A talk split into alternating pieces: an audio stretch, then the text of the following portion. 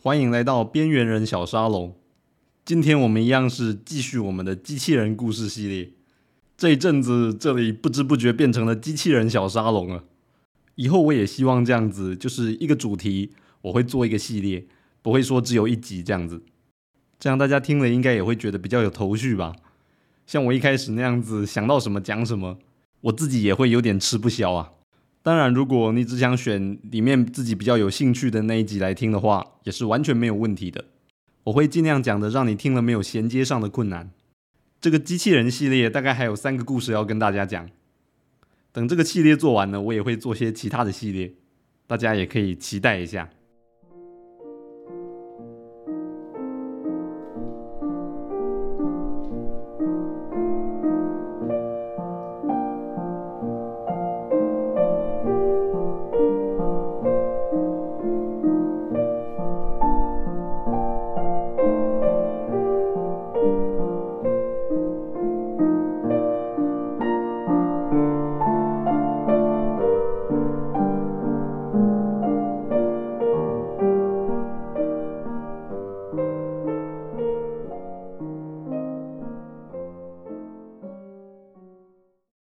今天我们要说的故事呢，终于出现了一位 Asimov 机器人故事系列里面非常经典的一位角色，叫做苏珊·凯文。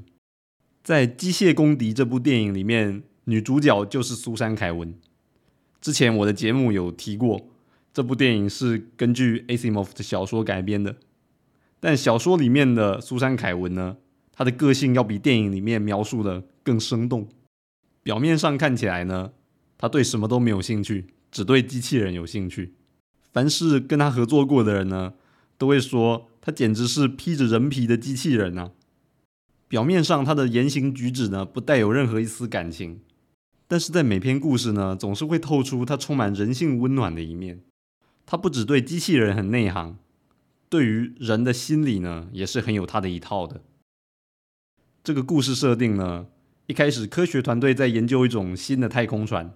能够光速飞行，有这个技术呢，人就能飞出太阳系了。但是，一直以来，光速飞行要是运送活体的话呢，在过程中总是会出现一些问题。从最早一开始呢，他们送白老鼠出去，回来的都变成老鼠肉了。之后技术渐渐进步，送回来的终于是完整的老鼠了，不过都死了。直到有一次呢，送回来的老鼠里面有一只居然还活着。过了一个小时后才死，这让科学团队开香槟庆祝了一个星期呀。到了他们现在的技术呢，运回来的老鼠都能活得好好的了，但是呢，活着归活着，脑袋都会变得彻底的痴呆，像是行尸走肉一样，连最基本的吃饭都不会了，必须要人给他灌食才能活，真是太惨了。有一次呢，团队不知道用了什么方法弄到了一只大猩猩。然后把这只大猩猩送到上面去。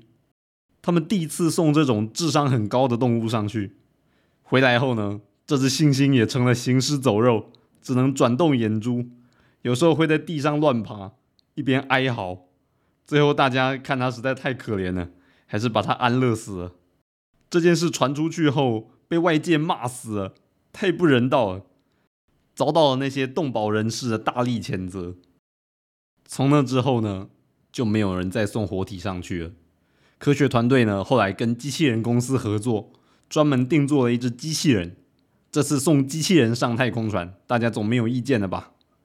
前面说的那位苏珊·凯文呢，这一次代表机器人公司来观摩这次的太空船发射任务。机器人坐在太空船里面的椅子上，所有的程序呢都准备好了，只要拉动前方的拉杆呢，这个太空船就会进入光速飞行。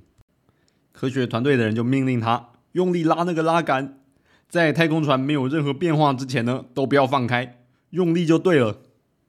机器人就照做了，拉下去。过了好长一段时间都没有任何的反应，不太妙，肯定是哪里出问题了，卡住了。可是，在发射之前，明明所有的细部零件都仔细检查过了，真的没有问题啊。整艘太空船里面，唯一科学团队没有检查过的，就是那个机器人了。机器人是今天早上才送过来的。但是苏珊·凯文也表示，我们机器人团队也很仔细检查过这只机器人了，没有任何问题。大家看，这实在没办法了，必须要有一个人亲自上去太空船看一看上面到底发生了什么事。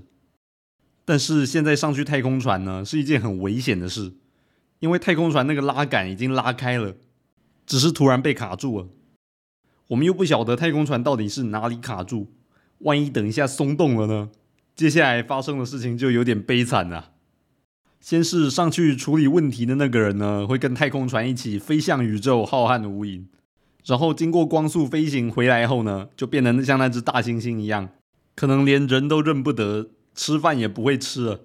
这实在太惨了，不会有人愿意冒这个险上去的。就在大家非常伤脑筋的时候呢，苏珊·凯文说：“我要去找太空团队的一个年轻人。”这个年轻人之前在其他的研究计划曾经跟我合作过，其他工作人员听了都面有难色啊，因为当初他们要进行机器人上太空的这个实验的时候呢，最反对这样计划的就是这个年轻人，而且他非常讨厌机器人，出了名啊。但是苏珊·凯文还是坚持一定要找他，没有人知道到底为什么他要这么坚持。终于找到了这个人，然后跟他解释完所有的状况后呢。要他上去处理，他当然是不要啊！这太危险了。你们为什么不派你们公司的机器人上去就好了呢？啊，你们公司不是很多机器人吗？随便派一只上去就能把问题处理啦，何必让我上去冒险呢？苏珊·凯文就跟他说：“我们公司的机器人都太昂贵了，不能拿来冒这种险。”这个人听了快气死了。所以我的命居然不如这个机器人值钱。苏珊·凯文回答他说：“嗯，事实确实是这样，而且这整个部门都是由军法管辖的。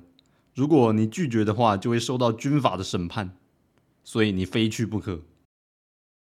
每个人都不免遇到一些很令人气愤的事情，像是录节目连续讲错十次，正在烦躁的心情中呢，你突然得知你的仇人今天有免费的冰淇淋可以吃，这一定是气死啊！”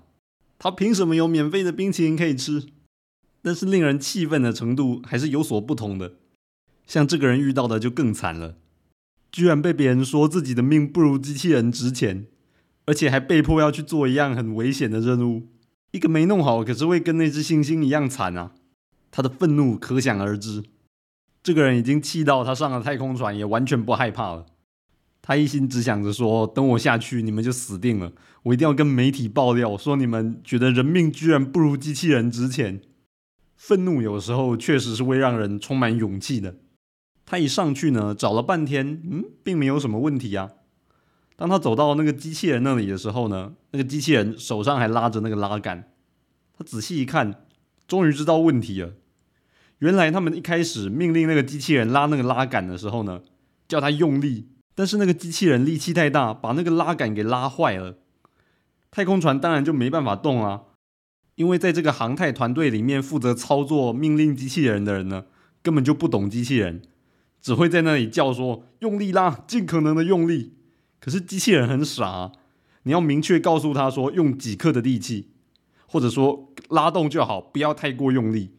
如果你只是叫他用力，还叫他说尽可能的用力，他解读起来就是。越用力越好，当然就把它拉坏啦。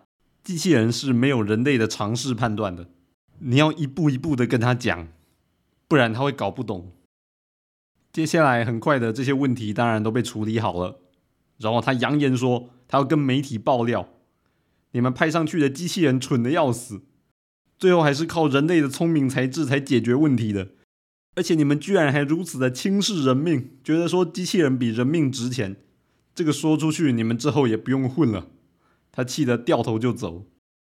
这时候，苏珊·凯文把他叫住了。他说：“你现在知道我为什么刚刚要让你上去吗？不找机器人，你现在应该明白了吧？机器人接到一个命令呢，它能够很精确的服从。但是当那个命令不够精确的时候呢，它很难有一个它自己的判断。这跟人很不一样啊。就像你今天看到的那样啊。”我们如果派机器人上去，根本没办法给他很精确的命令啊，因为我们自己都不知道问题出在哪。你总不可能跟机器人说把问题找出来，这种话只能跟人类讲啊。机器人没那个聪明才智啊，他找不出问题的。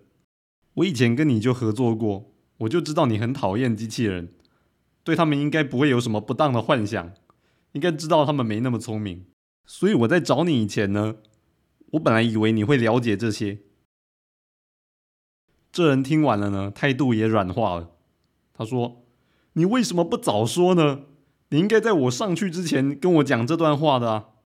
刚刚害我差点气到中风，哎，还说什么我的命不如机器人。”苏珊·凯文就回答他了：“处理这件事情本身非常危险，我当初也担心你会不敢上去，所以才故意这样说来激你啊。”这个故事就到这边结束了。我想也没什么好多做解释的。当初看完觉得实在太好笑了，这让我们学到了两件事。第一点是呢，电脑再怎么聪明，它还是很难有人类的变通能力。不信的话，你下次东西掉到地上的时候，问 Siri 说怎么办，帮我找，看它会有什么反应。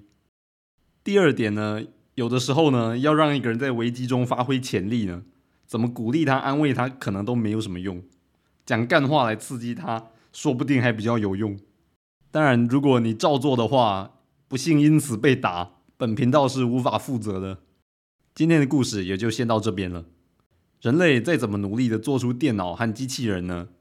终究还是赶不上人脑，因为人脑其实它很变幻莫测，一个人的内心有时候连他自己都不是那么清楚呢。那么，人类有没有可能造出比自己还要聪明的机器人或是电脑呢？